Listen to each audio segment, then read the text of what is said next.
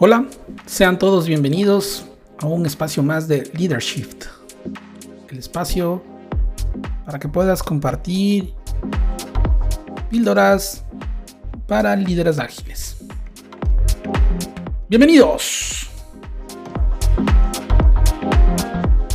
En repetidas ocasiones en las organizaciones me han venido con esta pregunta. ¿Cómo hacemos que los equipos lleguen a ser equipos de alto rendimiento? ¿Y cómo logramos que las personas puedan funcionar como un equipo? Pero antes de eso, el día de hoy, la propuesta es de entender primero qué es un grupo y un equipo. Pues porque si no sabemos cómo se originan, ¿cómo podemos saber a dónde los llevamos? Así que la, primero, la primera pregunta es, ¿qué diferencia a un grupo de un equipo? Un grupo podemos considerar a una colección, a un conjunto de personas que primero reportan a la misma persona. Segundo, generalmente tienen la misma función o están dentro del mismo departamento, es decir, tienen la misma especialidad. Número 3. Requieren de muy, muy poca interdependencia entre los miembros del equipo para lograr sus objetivos, es decir, sus objetivos son individuales. Y también a vez tienen poca, poca responsabilidad mutua, es decir, la responsabilidad sigue siendo individual, nada que les miden de manera individual. 4. Este, no son recompensados por tener o alcanzar objetivos globales. Ahora, si hablamos de los equipos, nosotros hablamos de un conjunto de personas realmente pequeño. Es decir, un conjunto de personas que pueden ir desde 3 a 12 personas. Y las características principales de un equipo de trabajo son que, número uno, comparten un objetivo común. Es decir, todo el equipo tiene un objetivo común. Número dos, tienen una responsabilidad compartida por lograr estos objetivos. Y número tres, comparten las recompensas por lograr dichos objetivos. Número cuatro, a diferencia de que reportan una misma persona, en los equipos de trabajo se promueve reportar a varias personas. Eso habilita el multiliderazgo y de alguna manera apalanca también el manejo de muchas interdependencias para la solución de problemas.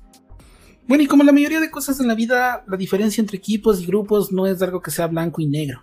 Es decir, que en momentos del mismo grupo de personas, la misma colección de personas estará comportándose como un grupo, la misma colección de personas tal vez esté actuando como un equipo. Entonces la sugerencia es que el mismo conjunto de personas pueda evaluar si es que está tendiendo más a ser un grupo o tiende más a ser un equipo. Entonces para ello podemos plantear una escala del 1 al 10, contarles cuáles son las características del grupo, cuáles son las características del equipo, y ellos claramente puedan votar en dónde se encuentran. 1 significaría el nivel más bajo, que sería grupo, y 10, por ejemplo, podría ser el nivel del equipo. Ellos pudieran evaluar en dónde se encuentran en este momento, en dónde desean actuar, en dónde desean estar y bueno, y con esa diferencia se puede plantear un plan de coaching de trabajo. Ahora de seguro te estás preguntando, bueno, ¿y por qué 10 personas? ¿Por qué 3 personas? Y la respuesta es por el número de canales de comunicación. Cuando tienes un equipo buscas que todos interactúen con todos para poder compartir información. Es decir, la interconexión que hay entre los integrantes empieza a motivar un sistema de inteligencia colectiva a través de conversaciones, que son negociaciones, debates, co-creaciones. Y a la par, también significa que tengan tiempo suficiente para poder compartir estos datos. Pero, por ejemplo, hay una fórmula que te dice cuántos canales se abren, ¿saben? La fórmula es n por n menos 1 y todo esto es sobre 2. Pero más allá de la fórmula les voy a contar unos taquitos. Por ejemplo, si solo son tres integrantes en el equipo, los canales de comunicación son poquitos, son tres. Pero si son seis personas, el número de canales es 15. Ahora, si nos vamos al número máximo que se sugiere, que es 10, el número de canales de comunicación son 45. Y entonces te vas a preguntar, bueno, pero 10, 11, ¿qué tiene que ver? Si tú agregas una sola persona, por ejemplo, Si tú pones 11 personas en el equipo, lo que sucede es que vas a tener 55 canales de comunicación. Es decir, vas a tener 10 líneas más que abrir entre las personas. ¿Y qué va a pasar? Si esas 10 líneas no se cubren, se van a perder datos, se van a perder comunicaciones y se va a perder información. Y obviamente esto puede impactar en el producto o servicio que está trabajando el equipo. Ahora, y conforme sigue aumentando el número de personas, esto sigue agravándose. Por ejemplo, si son 12 personas, se abren 66 canales de comunicación. Eso significa que se abren 21 canales más que el número máximo. Cuando son 10 son 45. Ahora cuando son 12 son 66. Es decir, son 21 líneas más que cubrir. Y es esa la razón por la que los equipos dejan de funcionar bien. Porque cuando son muy numerosos, cuando superan el número de 10, este, no pueden comunicarse completamente todos con todos. No pueden compartir esa información y ahí hay pérdida de datos que luego se ven reflejados en la calidad del producto. Como consecuencia de esto, se promueven más reuniones. Y como el número de reuniones aumenta, este, la productividad baja. Entonces, ¿cuál es el balance perfecto? De 3 a 10 personas. La segunda pregunta que es muy común es, ¿y por qué tienen los equipos un objetivo común? Porque el hecho de tener un objetivo común los motiva a interactuar para poder alcanzarlo. Y eso genera responsabilidad compartida. Es decir, las personas tienen que salir de su zona de confort, de la forma de ver las cosas y sus actividades de manera diaria y de manera individual, para pensar en cómo realizar las actividades que beneficien al equipo y que el equipo pueda lograr el objetivo. Esto va acompañado de la mano con el punto número 3. Si adicionalmente a esto logramos diseñar un sistema de recompensa que premie al equipo, ¿sí? Por lograr los objetivos, entonces el equipo se va a esforzar por interactuar, alcanzar el objetivo y por tener una responsabilidad compartida. Eso es muy importante, entonces de ahí se van a promover que las personas no estén preocupadas por sus objetivos. Los objetivos comunes empiezan a ser más prioritarios que los objetivos individuales. Y eso significa que las personas empiezan a renunciar a sus intereses individuales y ponen a los intereses del equipo por sobre los de ellos. Eso significa que el equipo empieza a cobrar gran relevancia. Finalmente, ¿por qué hacemos esto? Porque es muy, muy común encontrar la creencia de que las personas necesitan un plan, necesitan un jefe y necesitan un tiempo para lograr eso. Y bueno, esa es la mirada de la primera, segunda y tercera revolución industrial.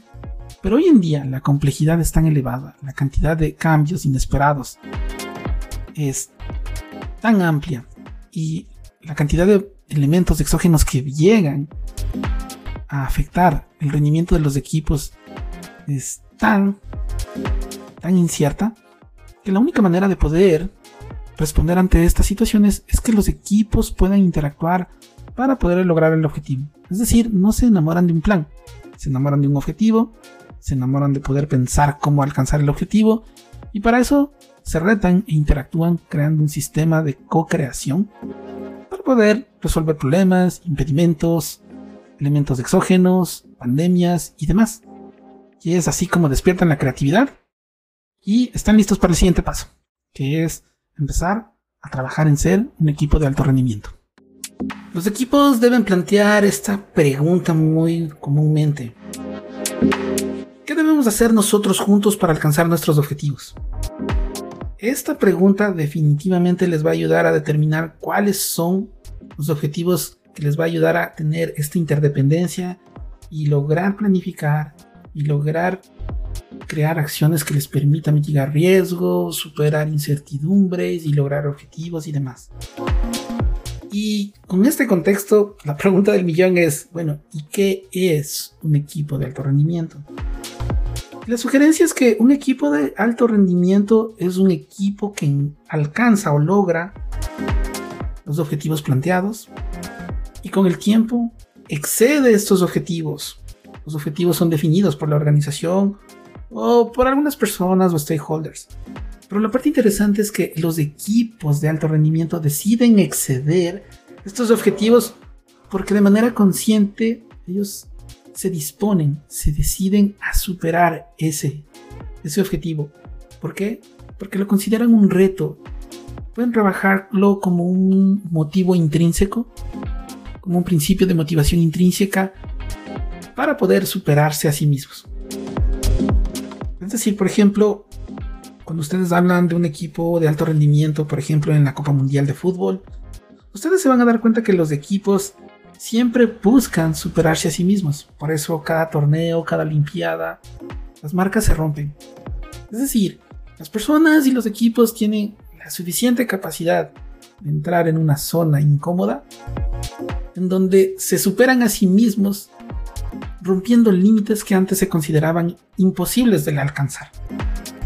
Entonces, los equipos, por ejemplo, en diferentes ámbitos han encontrado curas para enfermedades, han construido aparatos y artefactos que nos han llevado al espacio, que hoy en día han desafiado todo el sistema de telecomunicaciones y es tan fácil como comunicarse a través de un clic. Y de igual manera puede afectar o impactar de manera positiva en las organizaciones, en los negocios. Es decir, crean productos que superan las expectativas de los clientes y eso obviamente empieza a generar un ingreso muy importante para las compañías. Pero todo esto va apalancado con la capacidad de crear buenos equipos, tomando en cuenta los aspectos que hemos mencionado. Y también no olviden fomentar un buen clima laboral. Así que finalmente resumiendo podríamos decir que los equipos y los grupos son distintos y que los grupos son colecciones de personas que reportan a la misma persona que trabajan haciendo la misma función o el mismo departamento, que requieren de pocas interacciones para poder alcanzar los objetivos, tienen objetivos individuales y por ende tienen una necesidad de tener una responsabilidad compartida muy, muy, muy, muy baja, por no decir mínima, y no son recompensados por lograr objetivos comunes, al contrario, son recompensados por lograr objetivos individuales. Por otro lado, el equipo es un conjunto pequeño, relativamente pequeño, de personas que va entre 2 a 10, ¿sí? Y lo que sucede es que aquí, en cambio, comparten un objetivo común, tienen una responsabilidad común para lograr los resultados y son recompensados por lograr estos objetivos, entonces comparten esta recompensa. También no tienen una sola línea de reporte, es decir, reportan y tienen múltiples líderes promoviendo el multiliderazgo y así la múltiple capacidad de responder a diferentes personas en diferentes momentos.